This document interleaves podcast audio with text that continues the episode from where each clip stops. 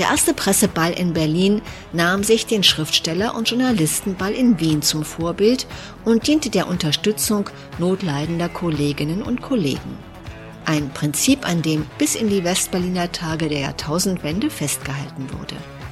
Nicht der Journalistenverband veranstaltete den Presseball, sondern ein Tochterunternehmen, der Sozialfonds, der auf die Hilfe für nicht so erfolgreiche Journalisten und auf die Ausbildung von journalistischem Nachwuchs ausgerichtet war. Ein Umstand, der, weil ihn die Öffentlichkeit und die Medien nicht so recht einzuordnen wussten, wesentlich zum Niedergang des Berliner Presseballs am Anfang des Jahrtausends beitrug. Ab 2009 versuchte dann Mario Koss, der Tausendsasser und erfolgreiche Erfinder der Shape-CD, die in West-Berlin verankerte Presseballtradition neu zu beleben. In mancher Weise gleichen sich die Bilder zu den Ballanfängen in den 70er Jahren des 19. Jahrhunderts. Die eigenwilligen Verbandsfunktionäre der Journalisten verhedderten sich 1872, als es um die Frage ging, ob der Reichskanzler Otto von Bismarck eingeladen werden sollte oder nicht. Durch das Argument, mit einer Einladung an Politiker würde die parteipolitische Neutralität der Journalisten beeinträchtigt, zerstritten sich die Männer im Ballkomitee und konnten zum zweiten Ball mit Festsouper erst sieben Jahre später einladen. Aus dem Presseball Berlin wurde sehr schnell der Deutsche Presseball als alljährliches gesellschaftliches Ereignis in der Reichshauptstadt.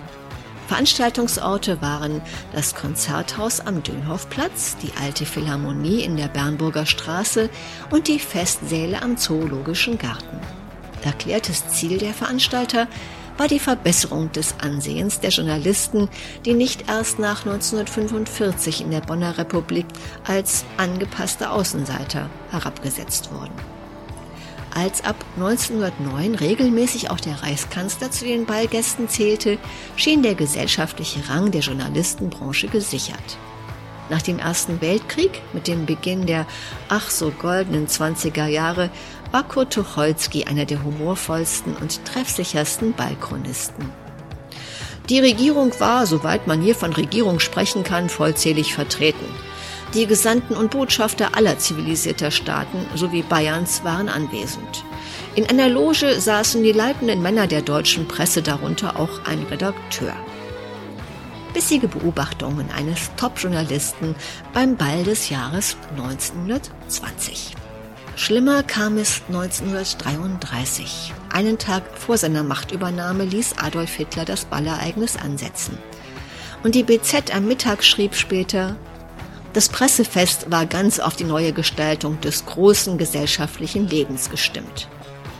Gleichschaltung war auch hier die Devise, akribisch organisiert von Propagandaminister Josef Goebbels. Nach 1945 etablierte sich in der provisorischen Bundeshauptstadt Bonn die Bundespressekonferenz, die erst in Bad 9a ab 1990 ins Bonner Hotel Maritim zu Tanz und Spaß mit der politischen, kulturellen und sportlichen Prominenz bat. Eine geschlossene Veranstaltung, zu der die Mitglieder der Bundespressekonferenz Gäste einladen konnten. 1970 im November, am Beginn der Brandära, hieß das Motto in der Bonner Beethovenhalle Bonjour. Mit einem 100-Markschein im Hintergrund und dem Brandzitat Wir stehen nicht am Ende unserer Demokratie, wir fangen erst richtig an. Meine bleibenden Erinnerungen an diesen Bundespresseball sind ein Interview auf der Bühne mit der damals 23-jährigen Olympiasiegerin Heide Rosendahl und eine peinliche Auseinandersetzung mit Hannelore Kohl, der ich beim Radiointerview mit Helmut Kohl unabsichtlich ein Glas Rotwein aufs Ballkleid gegossen hatte. Frau Hannelore erregte sich verständlicherweise über alle Maßen. Ehegatte Helmut machte sich in Windeseile aus dem Staub. Mit Blick auf seine politischen Ziele als rheinland-pfälzischer Ministerpräsident wollte er sich mit Journalisten offenbar nicht gern anlegen.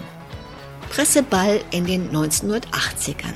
Ballkleider verhakten sich in Rolltreppen. Die 70er Jahre brachten die Hochzeit der Westberliner Pressebälle. Veranstaltet im Palais am Funkturm gegenüber dem Haus des Rundfunks, fühlte sich der nicht unbedingt ballaffine SFB-Intendant Franz Barsig wohl zu besonderer Unterstützung verpflichtet. Wahrscheinlich hatten ihn aber seine Unterhaltungsexperten Dieter Finnern und Peter Lichtwitz beraten. Wiens Altmeister Robert Stolz wurde nach Berlin geholt, wo er übrigens 1975 auch starb und dirigierte im Palais am Funkturm nicht nur Du sollst der Kaiser meiner Seele sein, sondern auch zum Gesang von Udo Jürgens und Mireille Mathieu. Als das bombastische ICC erbaut war, zog in den 1980er Jahren der Berliner Presseball, eines der Aushängeschilder der westlichen Welt, zu den Bundespräsidenten, Bundeskanzler und Bonner Minister erschienen, um in das riesige Nebengebäude. Dort beklagten sich vor allem die Frauen darüber, dass sie sich mit ihren langen Ballroben immer wieder in den zahlreichen Rolltreppen des ICC verhakten. Mit der Vereinigung von BRD und DDR 1990 schien das allerletzte Stündlein des Westberliner Presseballs geschlagen. Die aus Ostberlin hinzugekommenen Mitglieder des Berliner Journalistenverbandes fühlten sich keiner Balltradition verbunden und plädierten für ein jährliches Pressefest im Sommer, wie es das SED-Zentralorgan Neues Deutschland zu DDR-Zeiten veranstaltet hatte. Der Bundespresseball zog konsequenterweise in die wiedergewonnene deutsche Hauptstadt um. Eine Zusammenlegung beider Bälle scheiterte an der Engstirnigkeit des von Kontroversen und Intrigen geschüttelten Berliner Verbandes und zwei fulminante Bälle in der Staatsoper unter den Linden, die Friedrich der Große hatte für derartige Ereignisse erbauen lassen, bildeten einen bunten Schwanengesang. Italien und Lateinamerika waren die Themen der beiden Pressebälle in der Staatsoper, mit internationalen Staatsgästen und Prominenz von Gina Lollobrigida bis Antonio Scametta. Im Grunde ein würdiger Abschluss einer liebgewonnenen Tradition. Doch wenn es um den einstigen Ball der Bälle in Berlin geht, hört die Liebe nimmer auf. In Mario Koss fand sich einer, der bereit war, Geduld und Geld in ein Projekt zu investieren, das bereits dem Tod geweiht schien.